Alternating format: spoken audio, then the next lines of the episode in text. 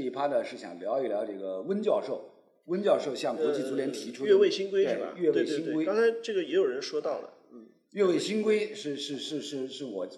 蛮蛮有兴趣的这样的一个话题，就是可以跟大家一起来聊一聊。就温教授呢，自从离开了阿森纳俱乐部以后，哎，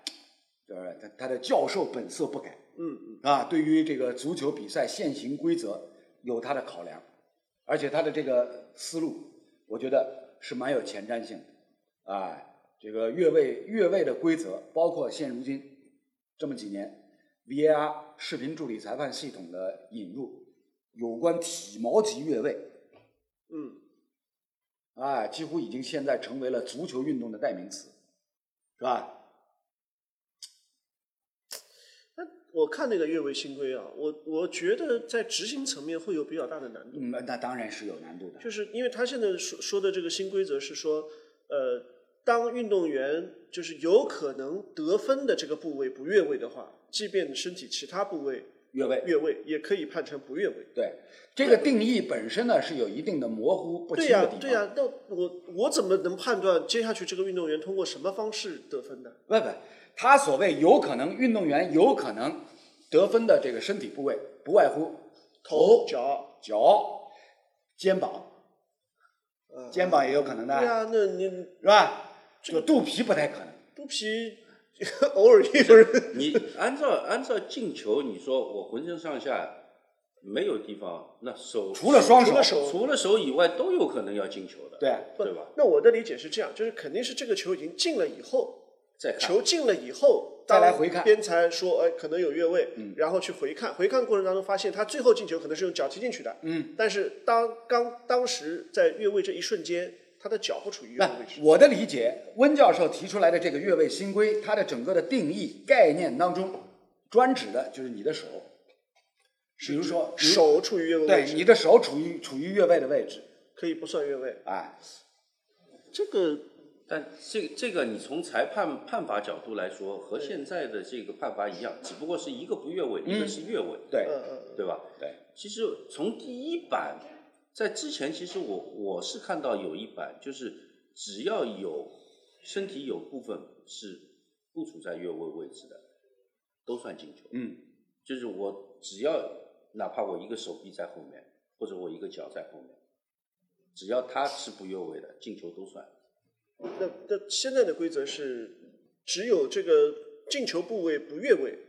才那那到时候又又会出现很多的视频回看。对啊，对所以呢肯定，啊所以呢，最新的有关有关这条新闻的最新的这个内容之一呢，就是这条新规有可能在今年咱们中国联赛说要试行来。试行，对，是吧？怎咱么们老老找中国联赛干嘛？你中国联赛中国联赛裁判水平本来就嗯本来争议就大，对呀你再是这种因为规则的事情搞来搞去，那不是历史上历史上各种各种这个足球规则改革新规的新规则的试行，往往呢，国际足联都是倾向于找一些相对低水平的这个国家的联赛，或者是低级别的，比如说在在在这个青少年组的这个比赛过程当中，先试用啊哎，吧先来试用，来来搜集一下，看看试试水的这个结果。嗯，就是所以这个这个这个呢，我觉得就让咱们咱们这个中超联赛来适用这个新规则呢，是有它非常积极的这一面啊，能够能够来来来来试验一下你这条规则的实际的操作的可行性。但是呢，问题就在于刚刚我们所提到的，温教授所提出来的这个越位新规的这样的一个定义，它的内容呢是多数多多少少有一些有一些这个模糊不清的地方。对，具体操作的过程当中呢，对于裁判组有可能所带来的这种压力，对啊，哎，这一点这一点可能是温教授所没有想到的。因为为什么这么来说呢？足球这项运动发展到今天，那李艳李艳有没有这个印象？现行的足球运动的所有的规则当中，越位规则其实是最复杂的。而且还改了好多次。那个改不改再说，嗯，哪怕就是从最初第一第一版的第一条的越位规则出现，在所有足球运动的各条规则当中，这条其实是最复杂的。对啊，是的，因为你其他的，你包括像我们从小如果踢球的话，对于足球比赛规则真正吃透的，最后一条肯定是越位，，对对的对的因为最因为越位规则相对复它杂，多嘛，啊对而且复杂，对啊，所以这个这个我觉得这个还是要考虑。哎我，就是大家可以一，那我我们今天就花点时间啊，一起来回顾一下，就是所谓的越位规则。越位规则首先它有一个限定的越位的发生区域，嗯，是在进攻的半场，对进攻的前场，前场，过了中线就算吧。对啊过了中线。对啊，就是也就是在防守方的半场，对对对是吧？越位发生的区域一定是在防守方的半场，也就是说你进攻方向要跨过这条中线，越位规则才正式启动，对是吧？在自己的半场里面是不存在越嗯不位存的在越位的。是吧然后呢，在进攻在对方半场在前场进攻过程当中，大家记住一点，制边线球是不存在越位，嗯，对对是，吧？然后呢，本后场方开大脚，开球门球门球开对球门球开球门是球不存在越位，是吧？这这这个这个呢，就本身就有它比较复杂的一点啊。然后再接下来呢，什么呢？再接下来就是在传球的一瞬间，本方队友朝进攻方向传球的一瞬间，你这个预期当中的接球队员有没有处在越位的位置，嗯，是吧？有没有越过对方倒数第二名防守球员？对，是吧？就这个从定义本身来讲，就有它复杂的一面。对所以刚刚就像李燕所说的，从小时候开始踢球，对足球运动的其他规则相对都简单，对理解起来很容易。是，手球就是手球，对，是吧？铲球犯规就是铲球犯规，出界就出界啊，这个出界就是最出最界好理解，是吧？对这个都是好理解的，只有越位相对来讲，理解方面是比较复杂的。所以很多时候判断一个一个球迷是不是真球迷。足球迷啊，嗯就是你懂不懂越位规则， 对吧？你懂越位规则，说明你到了这个门槛了，啊，基本上啊，不可是以你跨过这个门啊，槛，跨过这个门槛了，对跨吧过？这个你门至少是一个比较专业的球迷了，对吧？啊，这个你说吧，尤其这种女球迷，你知道吧？嗯你跟女球迷，你跟她讲，我懂越位的啊，这个你可以的，嗯可 以的，你资深了，懂越位的女球迷你资就深是了觉得可以哎，了啊你入门槛了。所以呢，在这里呢，罗老师出几道题目啊，考考大家啊。我们都知道，现呃足现行的这个足球比赛的规则当中呢，主罚定位球，或者是任意球，或者是角球。嗯。防守方球员必须要退出退开九点一九五点一五米，对对，哎，那为什么是九点一五米？三十多年以前，我罗老师刚刚开始，那个时候，那个时候还是还是懵懂少年一个。那个时候看足球比赛转播，听央视宋老师啊，这个孙老师、韩老师在那边解说，就罚任意球，防守方球员必须要退开九点一五米。当时光我就想，哎，这条什么规则？为什么还有零有整呢？嗯对。是吧？为什么是九点一五米？哎这里有人回答了啊，十码，哎，英制十码，非常好，所以十码。第二个问题，足球的球门高多少？ 就是从草皮地面草皮到横梁，嗯高度多少？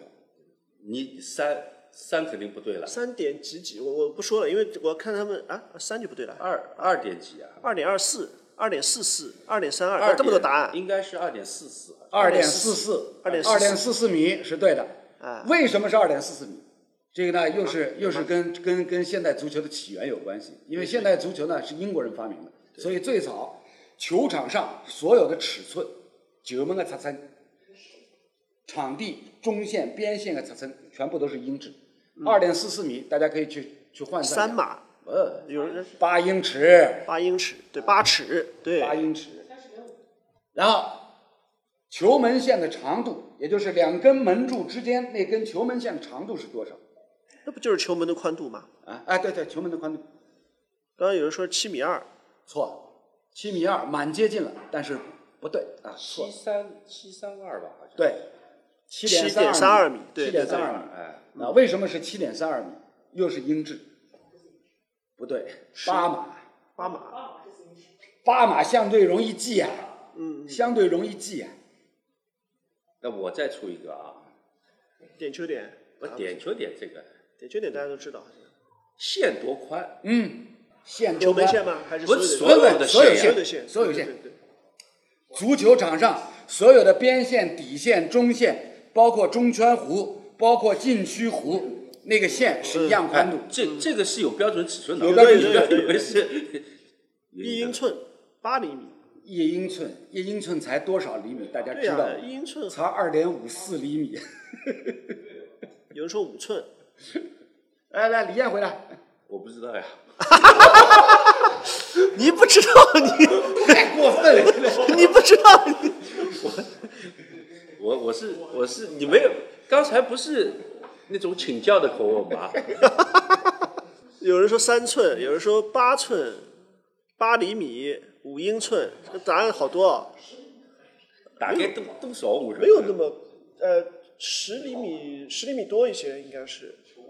有十二点五厘米有人说， 对十二十二左右应该是12厘米正确的差不多对十二左右是正确的，对吧？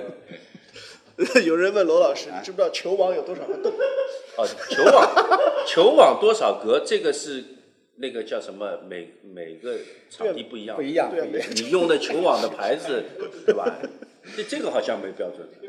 我们以前小时候在学校里踢球，球门都没有 网。 对对对对，哎，球场大小现如今是基本都有都统一了，都统一了。有一个有一个范围，有一个对范围，但是呢，有一些场地在这个那范么围现在现在是那个国际重大比赛，世界杯也好，欧洲杯也好，是有标准的啊，是有标准的，是基本上长是一百是吧？呃，基本上都是长一百十米，长然后110宽宽是六十八米。宽六十八，对对对。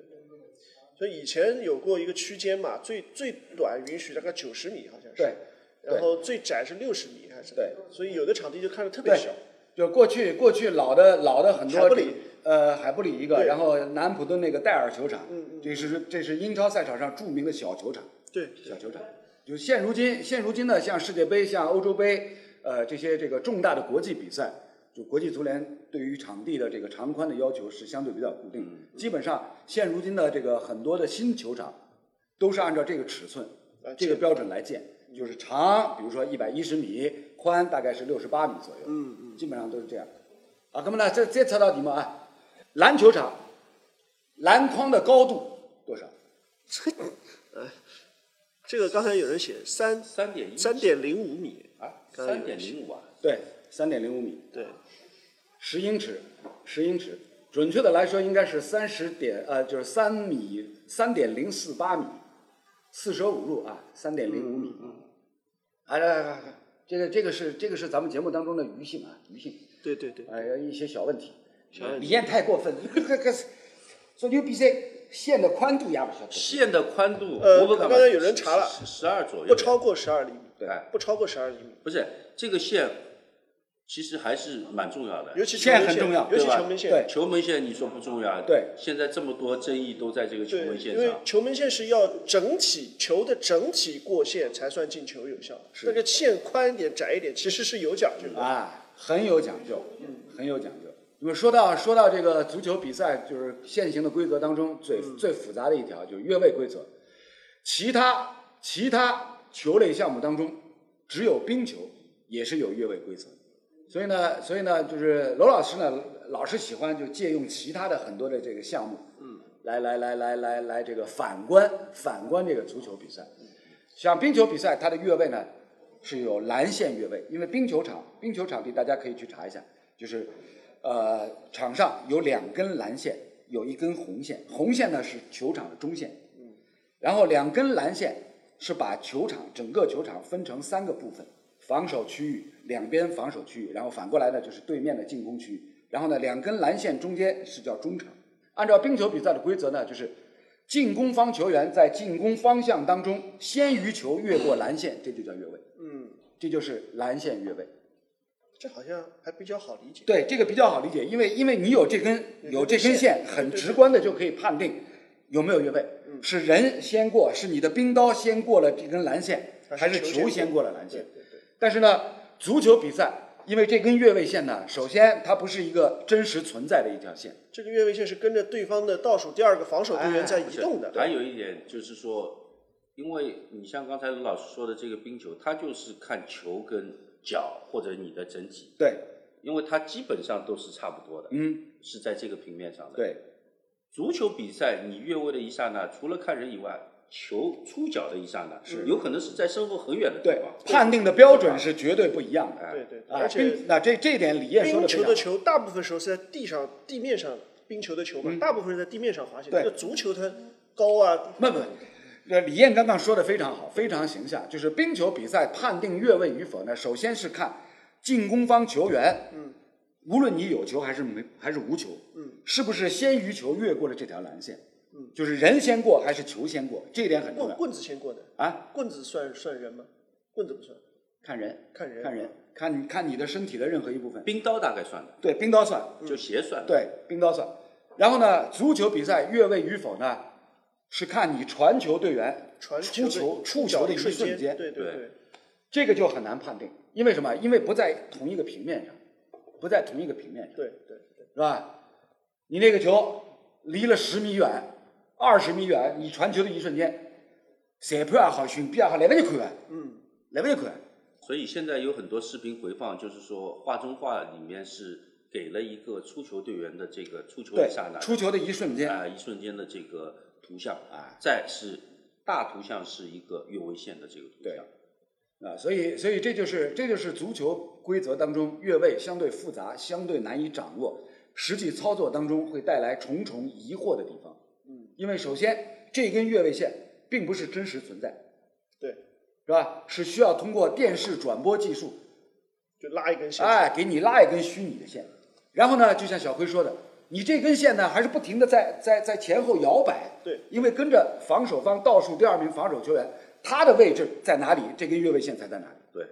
是吧？所以这个就给就给现在的裁判组呢带来了巨大的挑战。嗯，而且刚刚娄老师讲的这个规则当中是倒数第二名防守球员，就是之前曾经出现过一个误判，我记得是就是守门员冲到外面去，嗯，后面还留了门里面还留了一个防守球员，，对但是这个时候其实好像那个球还没算越位，就其实离他和进攻方球员和对方球门之间只剩下一个防守球员，只不过这个人不是门将，对，但大家就误以为说，哎，好像不是守门员，是不是就不越位了？其实不看他是什么位置上的球员，只要有人，对就不足一个人在就上海人家低低人头，对啊吧？低人头有人头就算。嗯。但复杂的呢，就是说我们那个时候小时候越位，就是有一条规则的改变呢，就是我们适应了一段时间，就是越位位置不接球，嗯，回来，后上哎它不算越位。哎，对对对，就对吧你不参与进攻嘛，哎不参与处于进越位位置的球员不参与对进，攻那，那李艳李艳说的这个情况，我第一次碰到呢就是九四年世界杯，嗯，当时我在转播九四年世界杯，就是巴西队对荷兰队那场比赛，嗯嗯嗯就是巴西队反击，然后到前面罗马里奥在越位越位越位位置不接球，慢慢往回溜达，对对，然后呢，荷兰队的防守球员呢第一反应，哎，努把又越回来，哎，对，举手，就在那错进错出的一瞬间，裁判没有吹，裁判没有判罗马里奥越位，结果贝贝托把球带过去了，对的对的对的，是吧？那这个就是刚刚李艳所提到的，因为有越位位置的进攻方的球员，但是没有参与到进攻的过程，对没有从越位过程当中获利，裁判可以不吹。对，这个但是呢，这个本身呢也是有一定的模糊成分在里面。有的有的，哎，因为你如果你如果距离这个球远开八尺架，那么就算了，没人讲侬。对，但是呢，当时罗马里奥往回跑溜达回来的过程当中，这个球离他其实不远。而且是是在球的运行线路上，对，就是你你不能说他到底有没有干扰到这个进攻，所以，所以现在又补充了，就是你是不是在这个线路上，嗯，包括你影不影响对这次，就是不是影响进攻，是影响后卫的判断，是包括影响守门员的守判门员断。的判哎断，，对，经常我们在比赛当中可以看到，就是外围禁区外一脚远射，然后球过来，对方守门员准备做下地的这个飞扑的动作，身前有一个进攻球员干扰处在越位，突然跳起来，你说这个干扰不干扰？这个应该是干对扰，，一定是干扰嘛应该要，算或者或者他呃手一动啊，手一缩躲一躲。啊，对对躲一躲，对这这个个这个呢，我觉得这个规则呢，倒很很好去解决。嗯嗯，就我觉得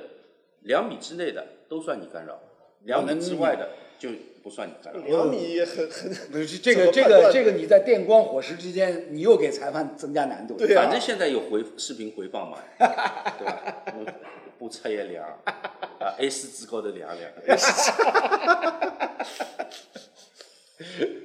呃，裁判做小黑屋里面 A 四纸的要把一刀来。呃，现行的足球比赛的规则当中呢，越位这条规则呢是最复杂，也是也是最难以掌握啊，特别是在实际操作过程当中呢，最容易带来很多的这个争议，很多的争议。所以呢，我在我们节目当中呢，一直多次给大家强调，就是每场足球比赛当中，裁判的人数显然是远远不够的，嗯嗯，是吧？可以参考一下，比如说 NFL 美式橄榄球的比赛，现场弄了七个裁判，各司其职嘛，嗯，是吧？ 这样多好，哎，就是人多也显得热闹。吃个少许多的， 吃个少许现多。在已经七，哎现在是六个呀。现在你加上小黑屋理不财，不已经不，六这个这了。这那那你是小黑小黑屋，我就场上就场场上呀场上，NFL NFL 是比赛场上就有多达七个裁判。不是你像现在，因为足球这个东西，它的传球线路、跑动线路和橄榄球呢，我觉得还稍微有一些区别。橄榄球的线路基本上就是讲，侬应该比较清爽，那裁判躲起来相对好躲一点。橄榄球它的攻是一阵一阵一阵往前推对的对，就是那足球的攻防转换是很自由对的，对对你不知道什么时候突然间对，对就攻球防有切可换能一了下子，对现在应好多球员撞裁判的，或者球踢在裁判身上的这种现象也是比较频繁的。就是说，你再增加裁判了，因为空间只有这点，增加裁判不在场子对中间，跑不能不能在场子你场子当中你以后来四个边裁，两个底线裁判，这就六个了，然后中间有一个跑，再加两个底线的，啊，底线对吧？啊， 那 可以那。不七个嘛，正好七个。然后你你帮场边再弄个弄个第四第第第八官员，对吧？场边带一个第八官员，万一当中呢，谁就场地当中呢，我觉得最多就像一个罗老师啊最最多再加一个， 两个，各一个半场。我本来我本来这个之前跟跟跟跟李艳，包括跟刘越也曾经探讨过，增加裁判，首先应该什么？首先应该再增加两个边裁。对，就是四个边一裁，人管一头。哎一人因为管现半在场现在的足球比赛当中，助理裁判、巡边员只有两个，两个，而然后且他的跑动距是各离管半场的就是半场，是就是跑到中线他要回去了，对他是不过中线的，对就是中线内半边这条边其实是缺一个边裁，对，对是的，吧？这缺一个个这半边缺个边裁呢，最大的问题一方面是这个在判断上，因为距离远，嗯，对吧？犯规啊，包括出界啊，一些出界可能这个纵向还可以。还有一个什么问题？你看有的比赛，我们从电视转播当中能够看到，他在这个角角球区发角球，他球不在这对个对发球对嗯点里面，对，嗯裁判有的时候离得远，他也不是那么注意，他就发出来了，对吧？啊，再考大家一个啊，说到角球，我们都知道角球是在一个角球区里面，球摆在这个角球区里面对。然后呢，角旗杆出来以后有一道弧线，嗯，这道弧线半径是多少？这是一个四分之一的圆形，对吧？半径是多少？就就是离离这个角旗杆呀，没干懂了，没干懂，离角旗杆呀，错的，有这么大吗？有有有。你这都差不多快差不多快，让我看啊，这个都快找啊六十，大概辣盖六十公分左右，没那么大，我就没那么肯大定有，肯定有，肯定有，肯定有。侬一根线就十几公分了，啊，侬想好了，啊对不那啦？就搿眼搿眼侬脚要踢了踢了旗杆高头啊，要留时出有要留的人出说足够的足够的空间，让这个主罚角球的运动员，无论是他的摆动腿还是他的手臂，要避开这个角旗杆。这个好像我答案很很多啊我。觉得六十差不多，这里有有还有四十五一米、五十七十一米太长了。一米一米，啊，这个一米啊，真的就是一米半径一米，一米是含线的还是不含线的？啊。就是线的这个十二厘米在一米里面还是外面？一米还是说到线的中间一米？应该应该是含线的一米，两根就两根线都算在里面的一米对，要不然这个太大了，一米要到这里了有，一米吗？角球区？它含两根线含在里面，差不多。我们讲了半天，就是这个有啥好讨论的？没有，这个嘛就是好玩呀，好不想啊，啊！就是好玩呀。嗯，阿拉最那后我我还没问呢，搿搿足球浪向搿搿搿几块皮 嘞？足球 不哦，现在都是一次成型的吧？啊，因为因为呢，现行的足球规则当中，对于场地尺寸有专门的限定，对对对然后对于球气压都有专门的限定，对对对的对的对的。知道吧？就这些东西呢，因为我们平常解说当中呢，基本上不太说的。好，最后那看看说两句，好像好多人四点钟的东西吧。四点钟的女足，还有好多人说中超能不能聊两句？中超，中超我们等下周再聊吧。因为下周四月二十号是是中周中超呀是，对，这这开幕了。四月二十号星期几啊？四月二十号周四下周二，周二，下周二，下周二是中呃上超海上揭幕海的两支球队要二十周三、二十二号、二十三号，周四周五周四周五有比赛，对，而且申花第一轮打国安，是一个是一个周五晚上，周五晚上六点，这个是比较上上港第一轮打的是天津，这好像悬念不大，但是申花打国安，我觉得不是说中超，中超嘛，那这会儿要聊，我觉得要聊的是什么呢？首先是就是今年中超呢，所谓的各支豪门球队，大家看人员不齐整的有哪几支？恒大现在宝塔都没回来，对啊，国安那个也是两个巴西没回来，嗯就是那个中中间那个奥古斯奥古托、斯托对吧？然后费尔南多，费尔南多两个没都回没来回来，山东鲁能，莫伊塞斯没回来，呃，格德斯也没回来对。啊，几个巴西人都没有回来。对，呃就是上海两支球队的外援是比较对啊齐整的，但是上港之前伤了个中后卫嘛，新买的那个呃麦斯特罗麦维斯奇特罗维奇啊，对，所以呢，从这个意义上来讲，中超联赛本年度几大豪门球队牌面实力，大家放在一起比一比。现如今的广州 FC 是叫广州 FC 吧？广州队广州广州队广州广州队队，现如今的这支广州队，是不是可以用今非昔比来形容？而且好像我昨天看那个资料上面，他那个中后卫，那个韩国的那个那个也朴走智了珠，朴智珠也走了，朴智珠，因为他上个赛季踢完了以后，他要那个服兵役兵啊役去服了兵役，对，去服兵役了了。服兵役，啊，所以呢，作为作为这个第一豪门，中超联赛的第一豪门，广州队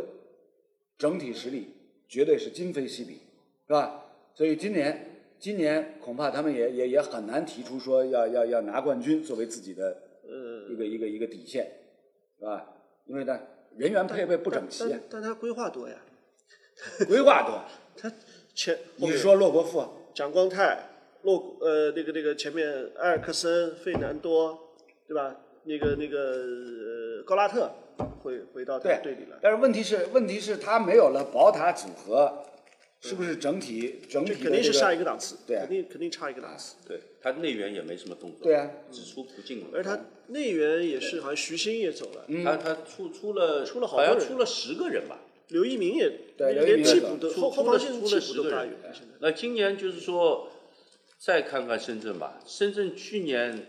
深圳深圳我不深圳看是又买了个队，不是等于是他等于是呃连续这个操作，前一次操作是不成功的，对嗯吧？就看看这一次操作怎么样。深圳深圳呢，我并不看好，因为为什么呢？就是突然间引进了那么多人，他的球队的磨合一定会有很大的问题。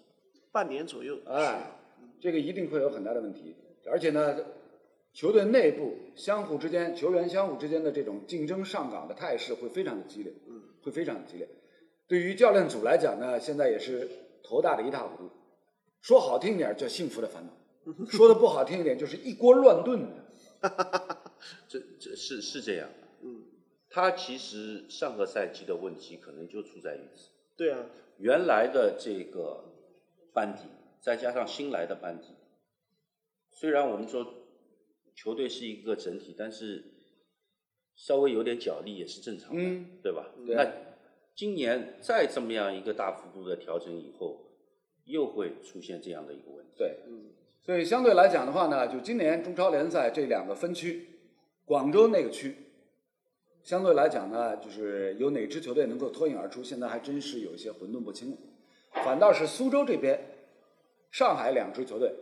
哎，加个国安，就是国安，我觉得实力也也要也要下一定的档次，少一个少一个奥古斯托对他影响非常大。你国安和恒大一样，你少少国安这边少一个奥古斯托，恒大那边少一个保利尼奥，对啊那这个对啊档次就不一样。哎，球队的整个的一个一个中前场的核心，就是被釜底抽薪了， 是吧？所以呢，相对来讲的话呢，就是苏州赛区这边，苏州赛区这边呢，上海的两支球队，呃，正常发挥的话，应该应该是能够能够从这个苏州赛区啊，能够脱颖而出。对，那那那个广州那个赛区的话，可能山东队，山东泰山会稍微好一点吧。其实山东他虽然也有外援没回来，但是相比之下，就他的外援在队中的那山东山东那边呢？山东那边的问题呢，还在于什么呢？就是他之前几个赛季，因为就是意大利的中锋佩佩莱莱，呃佩莱啊啊，在场上的支点作用是非常非常明显的。嗯甚至可以说过去几年，山东队整个的进攻的套路都是围绕着这个高中锋来运转的。嗯嗯，就是佩莱走了以后，就是年轻的这个高中锋，呃，郭天宇郭天宇，郭天宇能不能顺利的接上班？要么就是就是就是把把把爆炸头顶到前面去，你也贝不莱尼回来，对啊对啊啊对啊你也不回来。但是问题是在于，费莱尼本身不是中锋出身，嗯嗯，偶尔顶上去哎有一点效果，哎你一直顶在前面踢，他毕竟踢球有个习惯的对问啊题。，他不是他不是一个中锋属性，你让他你让他这个来客串扮演一个站桩型的中锋，这个有点强扭的瓜的味道啊。山东的就是今年也引了不少人吧，好像吉祥、徐新，呃，后防线石科，嗯那就国内球员他还是有一些补强的嗯，啊，但是呢，外援的调整呢，确实可能就是说战术打法上会有变化。对啊，反正怎么来说呢，就是我自己判断认为呢，就是广州赛区那边呢，相对各支球队呃实力都还比较接近，都还比较接近，有可能有可能会会形成一团混战的局面。哦，山东还有孙准浩嘞，但他腰好多啊， 这要好多么就把费莱尼顶上去了呀。费莱尼不是不是一个一个一个中锋属性的球员，你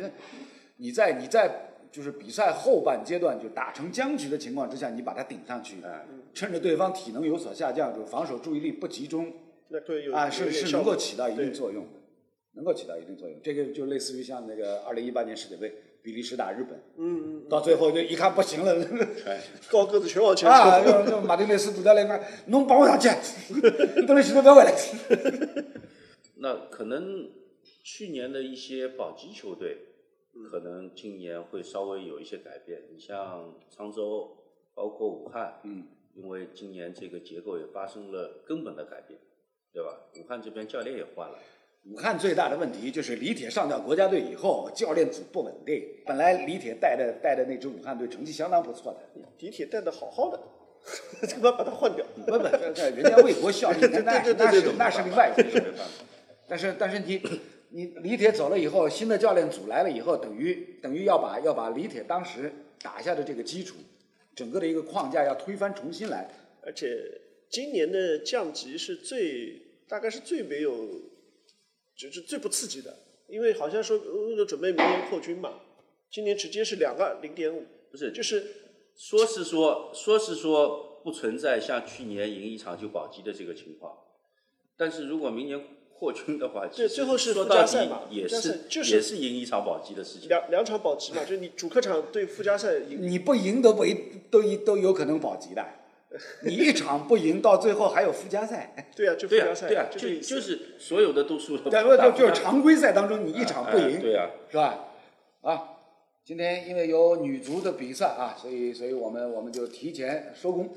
啊，最后呢也是祝咱们这个铿锵玫瑰啊能够顺利的跨过韩国这道关，啊，现在来看呢就是已经一只脚嗯，踩到踩到迈这向个东奥京运的了门槛里对嗯面了，是吧？其实我还是觉得，就是整体实力，我们肯定是在韩国之上的，嗯是吧？就你以现在中国女足的实力来讲，打日本打估不计过应该吃亏了，对吧？因为呢，从过去过去两届的这个女足世界杯的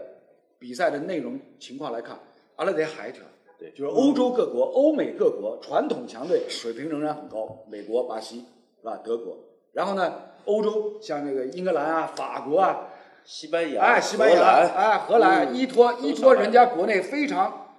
非常发达、非常完整的男足的职业联赛的体系，是吧？现在女足，像像像英格兰、法国，他们的女足俱乐部都是都是依托于这个男足俱乐部的，就欧洲的这个女足发展，嗯就是你看男足就知道了，男足好的，女足肯定也对是啊好的。对啊。所以从从这个角度上来讲，就是咱们中国女足现在如果去到世界杯的赛场，碰到欧洲那些强队，这个打起来呢是处下风的。但是呢，在亚洲范围之内，对着韩国这样的球队，优势还是存在的。对所以这一点呢，大家要有信心，嗯啊，要有信心。现在中国女足跟韩国还是有这个，我觉得有优势，嗯，但是到我哪儿去了？觉得再过几年，对，对，这一点，这一点也是也是我很同意这个李艳，因为未来几年的话，恐怕这种优势啊会越来越小。因为很明显，你看，其实第一回合我看了半场，看了半场呢，就觉得韩国不是有几个在英超踢球的，嗯，对特别对，什么什么是他迟孝然，特别是他那个十号这个队长，就现在他已经和我们这个感觉已经好像有一些不一样了。嗯，嗯，就是如果呃人家越来越多的人去到欧洲赛场的话，这个得到的提高还是明显的。是。现如今呢，亚洲女足的整个的一个发展，也已经呈现出来，有越来越多的这个日韩的球员呢去留洋。嗯，啊，到欧洲啊，就就去踢这个女足的职业比赛。呃，这个的确像像李燕所提到的，就是假以时日的话，他们的这些留洋的球员能够形成形成一个很好的带动作用啊，就是把把这个日韩国内的这个女足的水平一步一步的给给推高啊。这个这个呢，就可能未来咱们的女足呢，在亚洲层面恐怕就越来越没有优势。而且我觉得我们女足啊，尽快的要走出去，因为女足和男足的情况还不一样，男足相对国内收入高的，嗯，女足呢是反过来的，对嗯国内收入低，国外收入相对高，对。因为趁着现在在世界足坛上，中国女足还是处在一个相对有竞争力的位置，趁着这个机会出去，出去呢倒反而越来会越好。是，你如果是都出不去的，你这个水平肯定要往下走的。其实呢，说到说到中国女足的这个整个的一个发展，罗老师一直是觉得可以参考和借鉴美国女足，以校园为基础，嗯，从小学到中学到大学，是吧？如果我们的这个校园能够为中国女足培养出越来越多的后备力量人才的话，那么我们的女足的水平应该会一直处在世界的高位。嗯，好了，那么女足的比赛已经鸣锣哨响啊，大家一块儿来关注咱们中国女足，为铿锵玫瑰加油呐喊！感谢您收看今天的节目，下期再见。好，再见。拜。